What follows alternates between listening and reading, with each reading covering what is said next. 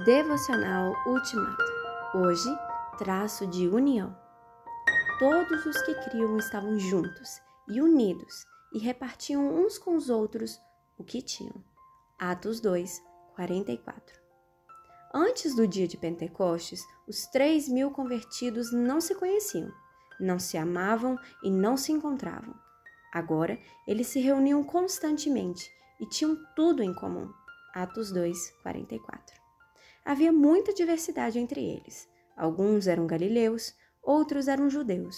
Alguns nasceram e foram criados em diferentes regiões, próximas ou distantes. Outros nasceram e foram criados em Jerusalém. Alguns se comunicavam em hebraico ou aramaico, outros em grego. Alguns eram jovens, outros idosos. Alguns tinham casa própria, outros pagavam aluguel.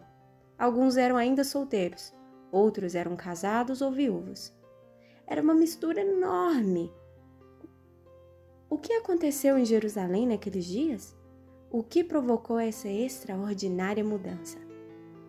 O traço de união era a mesma fé religiosa, o mesmo Pai, o mesmo Salvador e Senhor, o mesmo Espírito, o mesmo batismo de água.